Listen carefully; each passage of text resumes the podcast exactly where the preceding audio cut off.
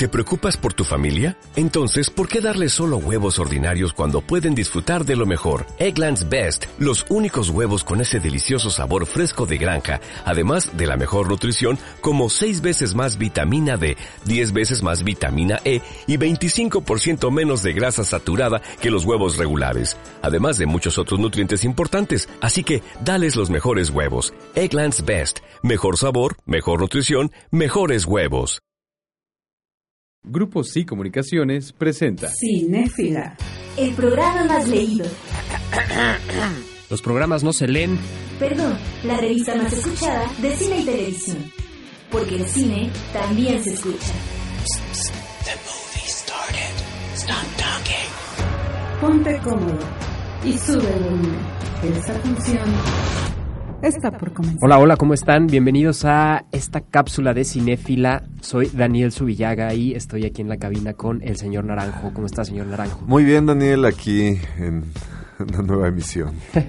Pues traemos un tema interesante para el día de hoy, señor Naranjo, para la cápsula, una de las cápsulas del día de hoy, Dark Universe, Universal Studios, no sé si por ahí ya se enteraron, si no, métanse en nuestra página, cinefila.mx. Dark Universe es el nuevo universo de Universal Studios. ¿De qué va? Bueno, quieren retomar a todos estos monstruos de antaño, Frankenstein, Drácula, el hombre invisible, el hombre lobo, entre otros para traerlos a nuestros tiempos, Eh, sí, nuestros... eh, básicamente. yo, yo creo, y como lo sabemos, y como lo hemos platicado, Daniel, creo que se quieren poner a la par de Marvel, de DC, de, de Warner, que están viendo que al juntar a actores de renombre y personajes muy icónicos, en este caso de los monstruos clásicos, pueden crear, obviamente, una minita de oro, ¿no?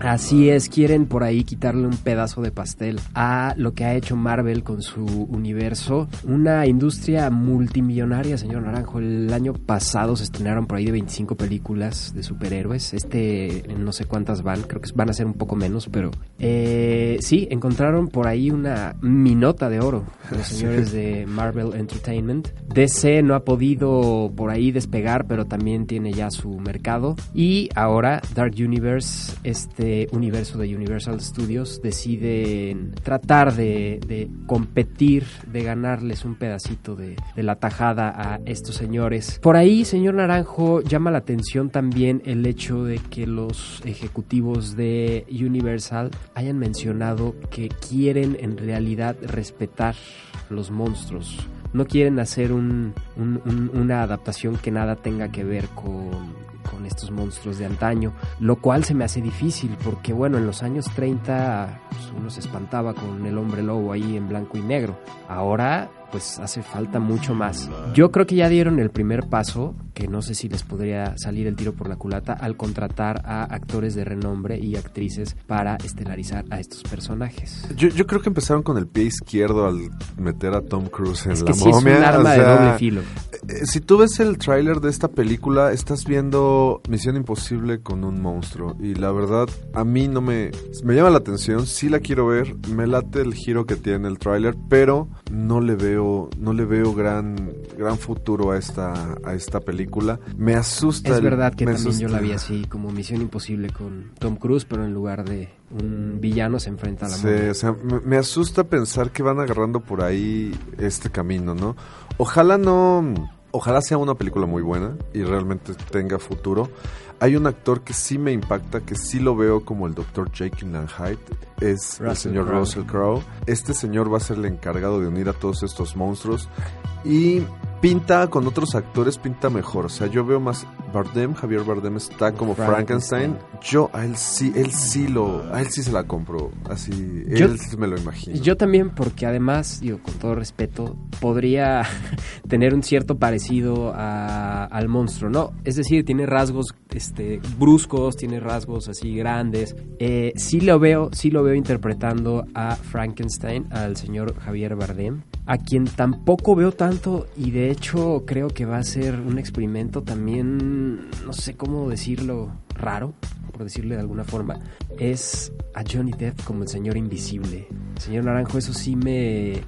¿Cómo, cómo explicar esto, señor Naranjo? Eh, Es que este señor está tomando papeles muy, ya muy, muy fuera de foco, muy, ya- ya- o sea, ya es de tan arriesgado, con todo respeto, ridículo. O sea, ya no, ya no lo veo yo como el actor que antes respetaba, decir, oye, qué buenos papeles toma, o sea, qué, qué, qué, qué buen riesgo hizo, no le gusta encasillarse, pero después ya de tanto arriesgarse, ya todos sus papeles eran iguales.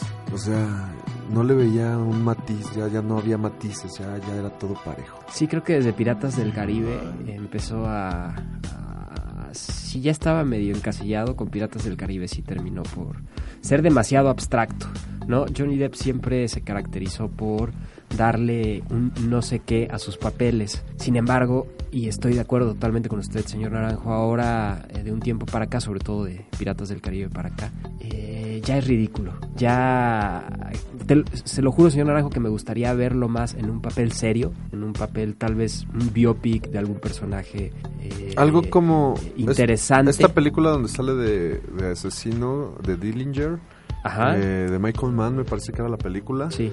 Algo así se me hizo así como otra vez demuestra que es actor en un papel, como dices, o sea, más opaco, más oscuro, un estilo Donnie Darko. Ujú. ¿Sí era Donnie Darko? Él no sale en Donnie Darko, pero Donnie No, Darko ¿Cómo se es No, es Danny. Danny. Es que Danny es el, es el personaje. No, pero el de la con Al Pacino. Es el, es el personaje, el matón. Ok. Ajá. Sí, sí, bueno, como ese personaje que hace este, este señor, algo así, así que más humano, menos irreal como le ha gustado manejar sus personajes últimamente, que sea como más, más natural. Sí. Y bueno, otro que me asusta es que le den el papel a Jolie de, de De la novia de novia Frankenstein. sí. Yo a ella no la veo tan mal. Yo creo que ella sí tiene una capacidad histriónica que la lleva a desarrollar ese tipo de, de papeles. Ya, es que hay más actrices ya, ya, ya, o sea, es como, como que estos monstruos los agarraron y mira, vamos a agarrar actores buenos viejos y vamos a meterlos, ¿no? O sea... Es verdad que ahí podría estar un, un mal paso en su estrategia, en la estrategia de Universal Studios para traer de vuelta a la vida a estos monstruos. Es verdad que podría haber ahí algo que de inicio no va a hacer match con, con el gran público. Si acceden o si ellos están pensando en competirle a Marvel, no creo que... Un, un ejemplo que te, que te puedo decir es Spider-Man. ¿Por qué quedaron y por qué no pegó el nuevo Spider-Man, ¿no? El Amazing Spider-Man. La gente no tuvo como empatía con este señor y eso que Andrew Garfield es, tiene, tiene mucha gracia, tiene carisma, pero la gente como que no, o sea, nunca, nunca hubo este click que tuvo con el primer Toby Maguire de, de este arácnido, ¿no? Y ahora Holland está regresando esta empatía con la gente, que es lo que yo creo con, con Tom Cruise, con Angelina Jolie y hasta con el señor Johnny Depp, porque no, no va a haber. O sea, que siento que puede que no haya esta, esta química. Con... esta química entre, entre el actor y el público. Pues ya pronto veremos en qué, en qué termina esto, bueno, al menos en qué termina la primera película de Universal Studios o Dark Universe, mejor Que empieza dicho. con la momia. Que empieza con la momia y que se estrena ya en no más de un mes, señor Naranjo. No, en realidad se estrena la semana que entra. Ahí está. Ay. Dije no más de un mes.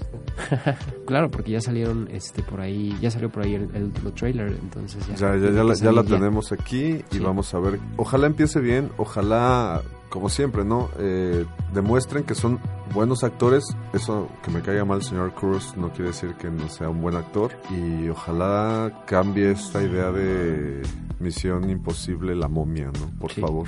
Sí, esperemos que no sea algo así raro entre esas dos películas. Nos vemos para una próxima cápsula de Cinéfila. Por ahí nos pueden escuchar en cinéfila.mx. Hasta pronto. Presentó Grupo Sí Comunicaciones.